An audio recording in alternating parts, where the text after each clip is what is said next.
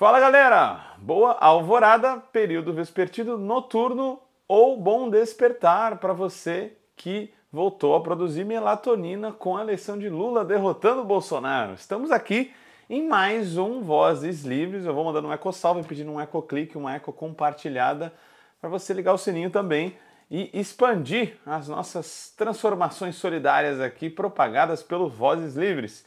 E hoje, galera, o recado é na lata.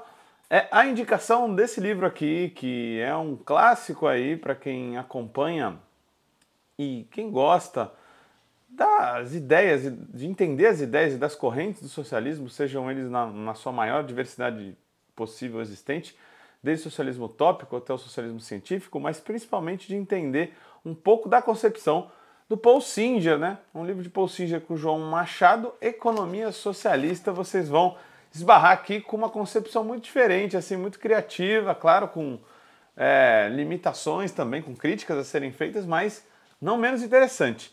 E pouco tradicional, diria assim, uma concepção muito marginal, mas no melhor dos sentidos do que seria o socialismo. Com destaque aqui para a apresentação, né? um livro um pouco mais antigo, né? editado pela Perseu Abramo, com uma apresentação do agora novamente presidente Luiz Inácio Lula da Silva. E a, a apresentação já vale muito, né? Vemos aqui um, um, um, Lula diferente né, do que a gente vê hoje, mas principalmente na parte do conteúdo, eu acho muito interessante a gente discutir um pouco das ideias centrais do livro, né? Por que, que é um pouco, digamos, marginal? Porque ele coloca em choque uma concepção que parece hegemônica para as pessoas, né? Socialismo como mais Estado, socialismo como mais estatização de tudo, socialismo como menos mercado. É, e isso seria uma simplificação, né? já que a gente tem diversas correntes dentro é, desse, desse setor aí do pensamento humano e das ciências sociais. Aqui a gente vai ver outro tipo de socialismo que ele vai apostar muito na questão dos mercados organizados de forma solidária, de forma associada, de forma cooperativa, né? Então ele vai opor de alguma forma e vai explicar um choque que a gente teve ali é, num momento histórico que foi essencial para essa tradição do pensamento humano, que foi a Revolução Russa, onde se opõe a ideia de centralização planejada, que foi a dominante e vencedora nesse processo, e a ideia de autogestão. Né? Então a gente já sabe que a ideia de autogestão foi derrotada dentro é, do seio da Revolução Russa, dos sovietes, do processo revolucionário encabeçado por Lenin, e a gente teve a ideia de centralização planejada. Então, o Paul Singer é muito interessante lá na, na página 25 que a gente tem do livro, uma discussão muito interessante que ele traz, né? É, ele vai comparar um pouco a economia do capitalismo com a economia do socialismo. Ele vai dizer assim que o monopólio da empresa capitalista ele é meio que criado em maior escala, né? E o socialismo soviético tentou fazer uma grande superempresa a nível nacional, né? E poder para poder concentrar ali poder e poder desenvolver isso que se chamava das forças produtivas. E aí vão haver problemas, é claro, né? É, por quê? Ele diz que no capitalismo, apesar de haver sim um planejamento centralizado nas empresas monopolistas, ele não se estende por toda a sociedade. Então as pessoas a todo momento estão fazendo decisões de apostas em seus planejamentos individuais de vida, vamos fazer assim, né? Então, é, vamos dizer que esse planejamento parcial ele não é total como o da economia socialista, né? Então ele dá, faz uma crítica aqui, né? O planejamento que segue o modelo soviético é sempre total, abrangendo ramos inteiros de produção e economias nacionais inteiras também. Então, nenhum habitante do país tem a possibilidade de escapar legalmente do plano. É por isso que se pode falar de afinidade entre poder monolítico e planejamento geral. Então, ele vai fazer uma crítica aqui que as pessoas com seus o seu planejamento pessoal e a criatividade da, da comunidade é, do povo, às vezes pode ser embarreado pelo planejamento central. Então ele vai defender, em crítica ao capitalismo, né, como nos destrói também, uma é, possibilidade da autogestão, de inúmeras cooperativas estarem crescendo e as pessoas estarem se associando no meio dessa sociedade. É claro que ele também vai falar dos pontos positivos, né? O planejamento centralizado garante as coisas básicas para as pessoas, né? E isso é muito importante, saúde, educação, cria escala nesse sentido. E tem o advento do plano emprego, né? As pessoas não tinham problema de se, de se verem sem renda nenhuma, porque o plano emprego era garantido nesse sistema. E aí na página 31, né, dando os meus destaques aqui, né, o nosso nosso foco não é fazer um panorama geral, mas trazer algumas ideias aí para instigar a galera a apimentar as ideias para poder comprar o livro, ter acesso bem baratinho, tá, galera? Na página é, 31, é, ele traz essa ideia, né? Enquanto o socialismo do planejamento central ele funcionava e apesar por causa de como ele era arranjado e planejado acabou havendo problemas com escassez por causa da centralização do investimento e etc foi se criando uma dita economia dos vendedores, né? Então ele diz por aqui, o mercado de vendedor que era constante na economia socialista sempre tinha mais clientes do que podia atender, mas não tinha autorização esses vendedores para aumentar os preços que cobravam.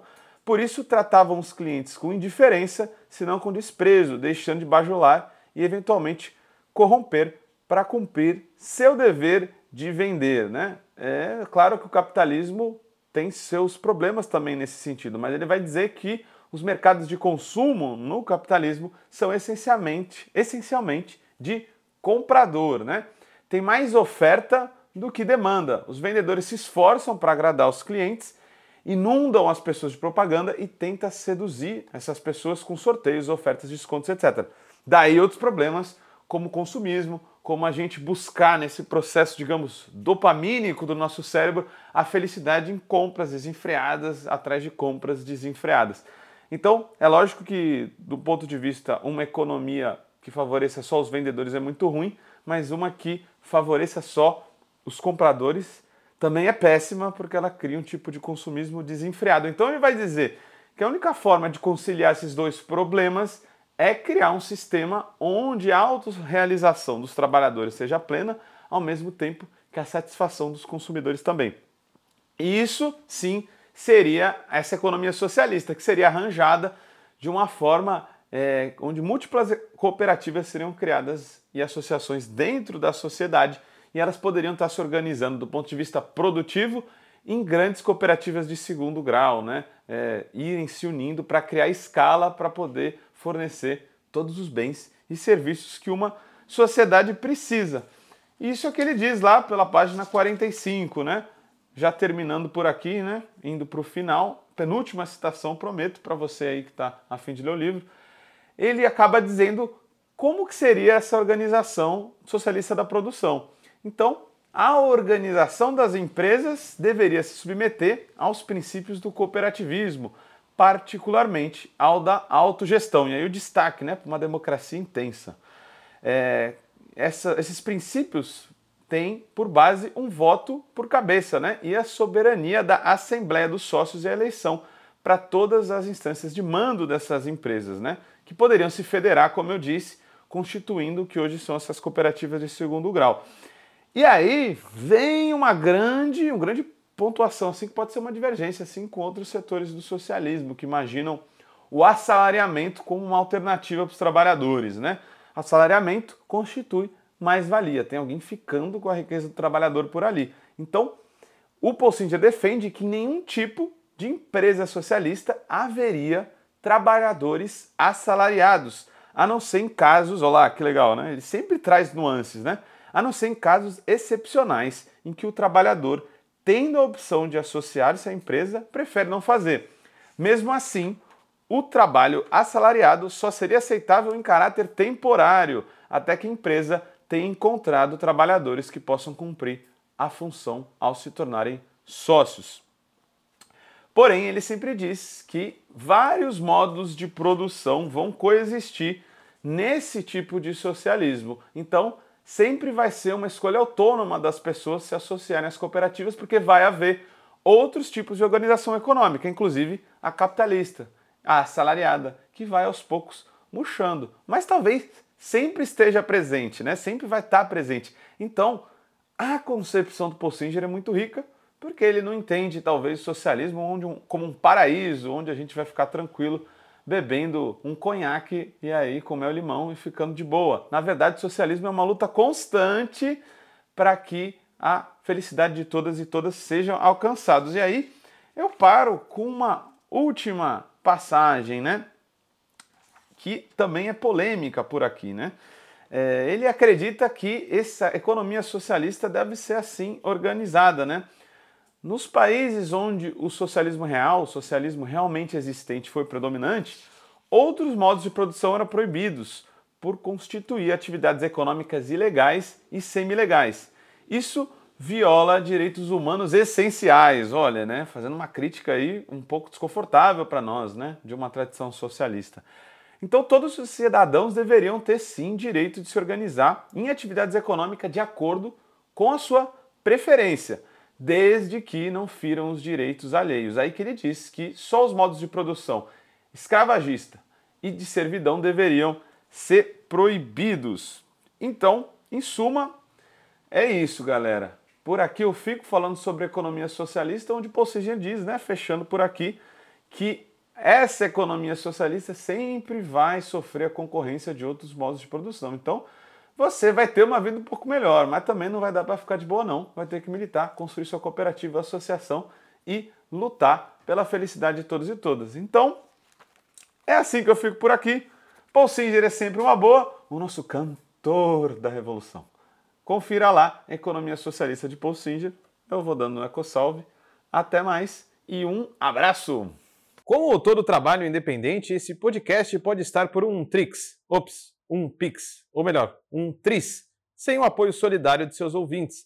Portanto, se você já se divertiu conosco, se enriqueceu, se informou, ou se fomos apenas um passatempo para você, nos ajude para que continuemos existindo. Sem financiamento, sem independência. Portanto, ajude o Vozes Livres se tiver consciência.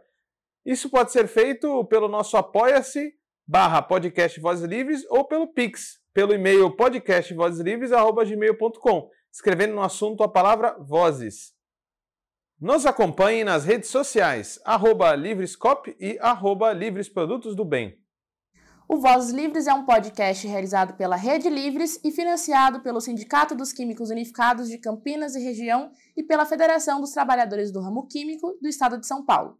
Produzido coletivamente por Guilherme Prado, Vitória Felipe e pelo coletivo Orvalho Filmes, composto por Eduardo Ferreira, Gaspar Lourenço e Guilherme Bonfim.